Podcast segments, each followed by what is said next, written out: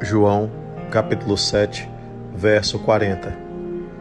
Ouvindo as suas palavras, alguns no meio do povo disseram: Certamente este homem é o profeta.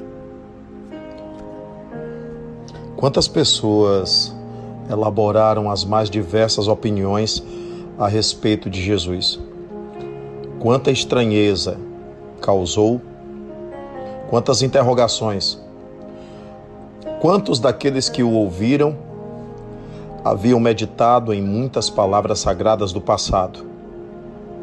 Religiosos, teólogos, estudiosos profundos, outros, gente simples, escutavam aquelas palavras e também se perguntavam se seria ele aquele prometido se seria ele aquele profetizado, se seria ele realmente o Messias, se seria realmente ele.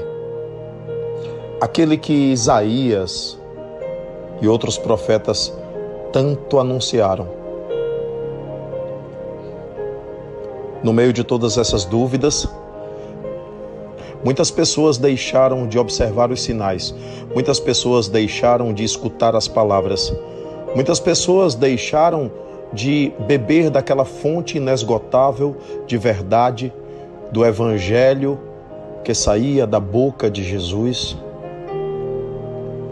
O Evangelho que nascia da fonte suprema do Pai de todos nós, Deus, a consciência suprema, o Eterno.